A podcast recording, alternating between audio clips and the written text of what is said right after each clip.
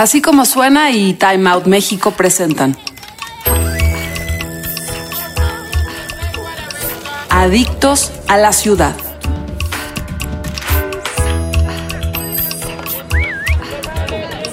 La fermentación es el cambio que sufren los alimentos por medio de bacterias y levaduras. Es una acción de conservación natural y hace que la comida dure por mucho tiempo. Si bien la comida fermentada existe desde tiempos prehispánicos, esta acción se ha retomado a muchas cocinas.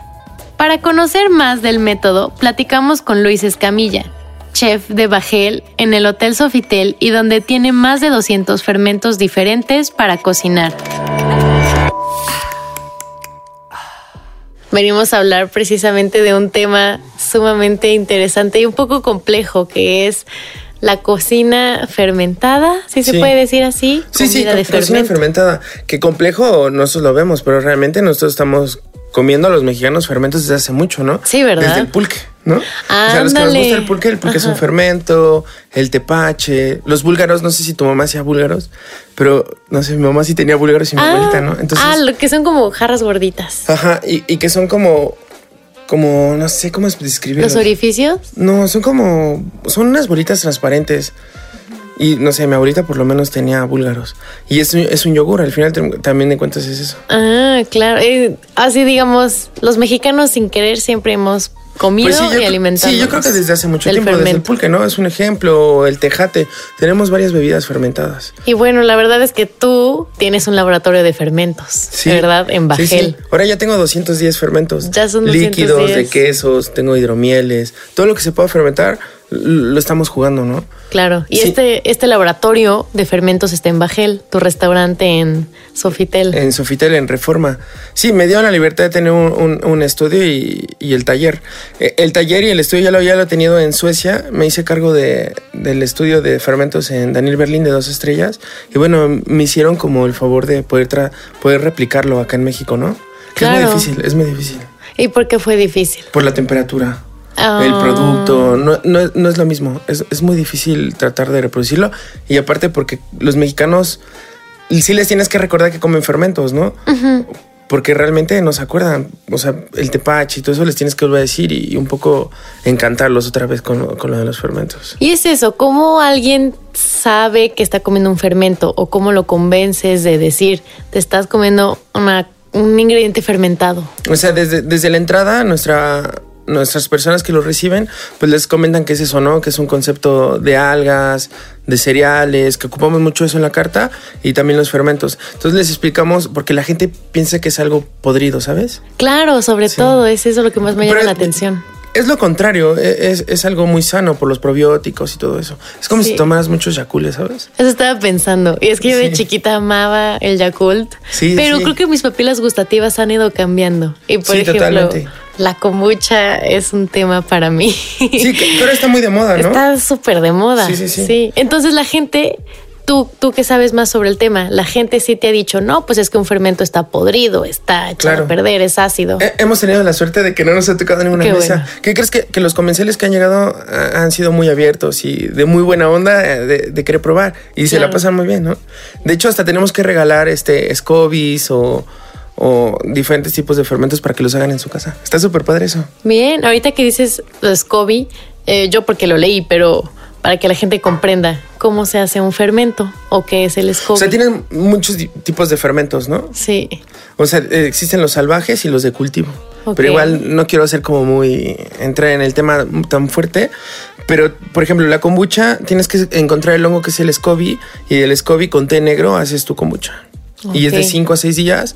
Por ejemplo, yo en el restaurante tengo una de 7 años. Vámonos, nada más. 7 años, Sí. E, e, es parte de romanticismo. No sé si cambia tanto el sabor, pero es parte de romanticismo y está padre decirle a los comensales que están comiendo algo que tiene 7 años de vida, ¿no? tú lo probaste, los jitomates, ¿no? Sí, sí, los probé. Entonces ese plato lo dejamos y lo dejamos y vemos cómo evoluciona. Pero eh, realmente es fácil, ¿no? si es con cultivo o, o, es muy sencillo. Puedes marchar unos jitomates con agua y sal y ya está, y se empieza a fermentar. Pero tienes que tener diferentes cosas, ¿no? Desde la luz, desde el tema de la temperatura, muchas cosas. ¿Cuál es la temperatura ideal? ¿O es diferente para cada ingrediente? Varía, varía, para cada cosa. Y aparte es, es muy divertido porque como es algo vivo, entonces va cambiando mucho.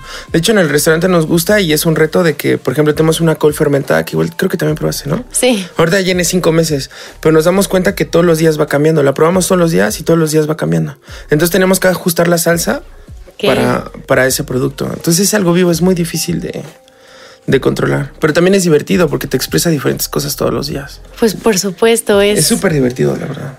Eh, ahora sí que el, el fermento está vivo, Sí, tiene sí, sus, sí, sus claro. propiedades vivas y eso mismo te hace modificar un poco más las recetas. Sí, totalmente. Y yo creo que ese es un reto para los cocineros, ¿no?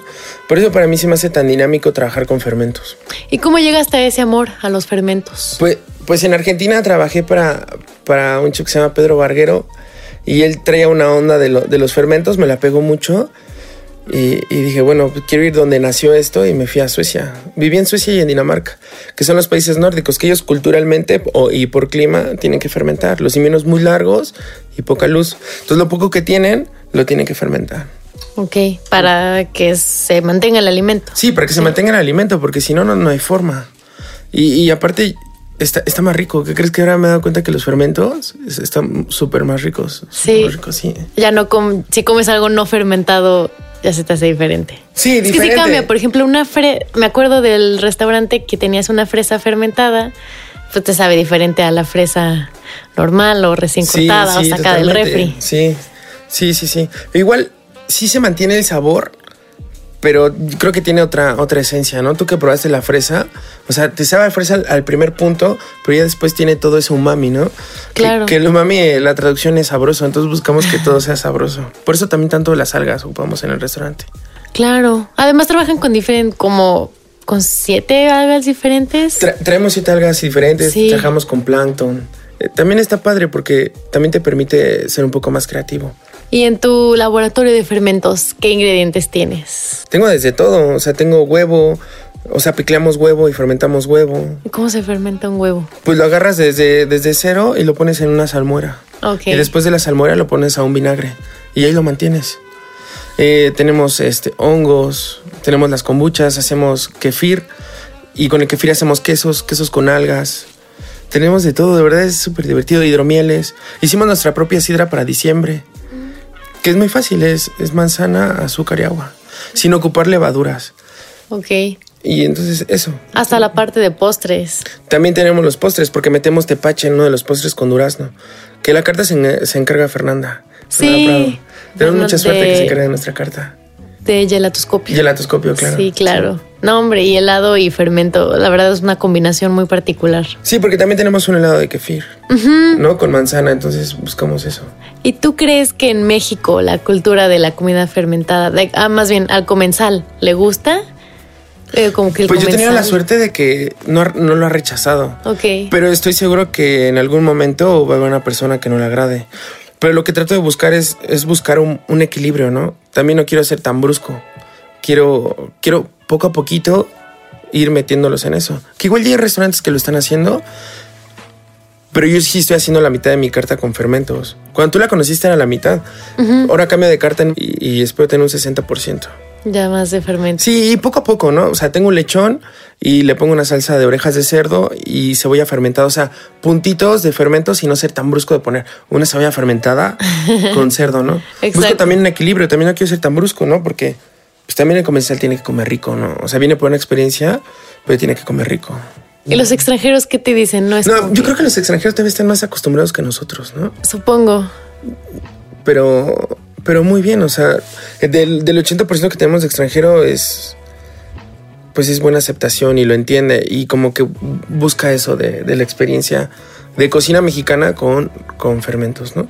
Eso suena lindo porque estamos hablando de todavía el sa- salvaguardar el recetario mexicano, pero además estás añadiendo un elemento extra que es prehispánico. La, la cocina fermentada es desde tiempos prehispánicos. Sí, totalmente. Entonces, ¿cómo ves esta unión de, de cultura y de raíces importante en la cocina? No, pues yo quiero ser muy respetuoso, ¿no?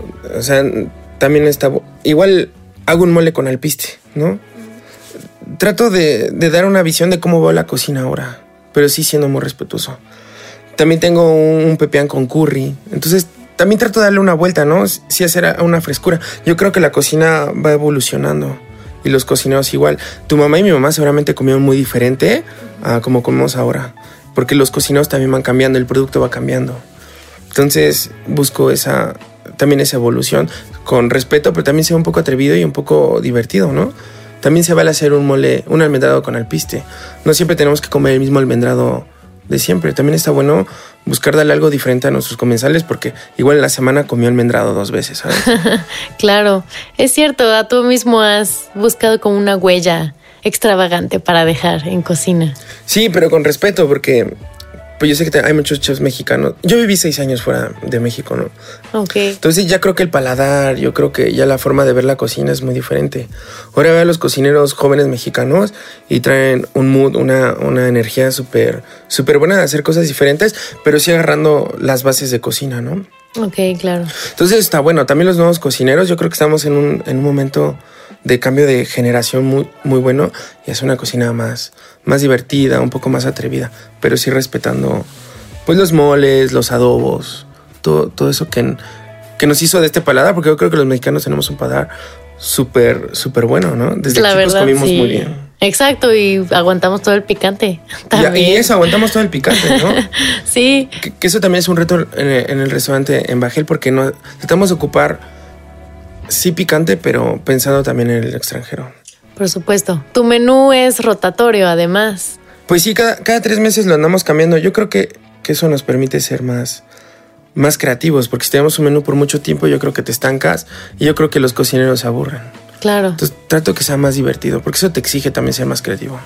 ¿Y crees que la fermentación vino, además de moda, por, por la kombucha y que si el wellness y así. Tiene un trasfondo pues mucho más interesante, ¿no? Pues yo creo que regresa todo, como la música, como el, la moda. Ajá. Eh, pues yo creo que también eh, eh, las personas ya buscan ser más saludables en lo que comen y todo. También. Y de verdad, el, el, comer fermentos te ayuda mucho a tu flora intestinal, muchas cosas. Entonces la gente ya se cuida más y entonces está volteando más hacia el lado del fermento por lo mismo. Ok, tomaste como un curso más de biología o algo no, así. que no? Yo siempre he tratado de ser muy, muy natural en eso, ¿no? No trato de estudiar tanto porque también eso me permite hacer errores y también me permite descubrir cosas buenas, o sea, cosas nuevas. Ok. Ah, ¿Te inspiraste en algo más? O sea, un otro chef, una lectura. No, pues con los chefs que trabajé en Suecia y en la marca Daniel Berlín me enseñó todo. Y se me hace muy interesante dar algo nuevo, ¿no? Claro. Hay, hay algo que me, que me gustó mucho que lo dijiste en Bajel, el nombre de, tu restaurante. Sí, sí, sí. Bueno, significa un avión, un barco que fue de Europa a América y al revés. Y es un poco de mi historia, ¿no? De que también me fui a Europa a, aprender un poco, ver otras cocinas y regresar otra vez de nuevo a casa. Entonces es la historia de, de Bajel y de hecho el concepto de Bajel tú ves mucha madera, tienes una mesa central que es también igual en los barcos, entonces es un poco conectado con, con la historia que tenemos atrás. De un navío. Sí, sí, sí, literal, sí. Y si pudieras describir tu estilo como chef, ¿cuál sería? siempre se me ha hecho muy... E, esa pregunta siempre me cuesta mucho responderla. Cocina, cocina mexicana hago porque siempre digo que trabajo con producto mexicano. Trabajo en México, trabajo con mexicanos. Sí, sí hago algunas recetas mexicanas, pero me he dado cuenta que sí es cocina de autor. Yo, yo siempre les digo que es cómo ve la cocina mexicana de los viajes que hice, ¿no? De Francia, de Dinamarca, de Argentina, y les transmito un poquito de mi historia. Me gusta. ¿Y con la cocina de fermento encontraste una identidad? Sí, totalmente, sí. Y, es que aparte de verdad es súper interesante. Tuviste el laboratorio, ¿no? Sí, tienes ahí los frascos en repisas, está loquísimo. está bueno porque yo creo que un cocinero llega a la cocina y, lo mismo de siempre, ¿no? Yo veo el laboratorio y me divierto. Es, buscamos un valor agregado. Tengo 28 años, quiero que mi cocina exprese jovialidad. Pues eres todo un chavo. Que se, la pasen bien, que se diviertan, que se, diviertan, que eso es importante en la cocina, ¿no? Claro. Que a veces se nos olvida. Bien, pues Luis, se nos terminó el tiempo, se fue volando. Sí, ya lo estaba pasando súper bien, ¿eh? Súper bien. Sé, otro programa la próxima. Seguro que sí. Muchísimas gracias, por tu tiempo, muchas felicidades también por Bajel. Muchas gracias. Y que sigan aumentando los, los frascos con fermento. Ojalá y sí, que seguro, que seguro va a pasar. Hasta la próxima, Luis. Mil, mil gracias. Muchísimas gracias. Visita las redes sociales de Time Out en Facebook, Twitter e Instagram, arroba Time Out México, y utiliza el hashtag Adictos a la Ciudad. Así como suena y Time Out presentaron Adictos a la ciudad. Escucha esta y otras adicciones en nuestra página así como suena.com o descarga nuestra aplicación en iTunes o Google Play.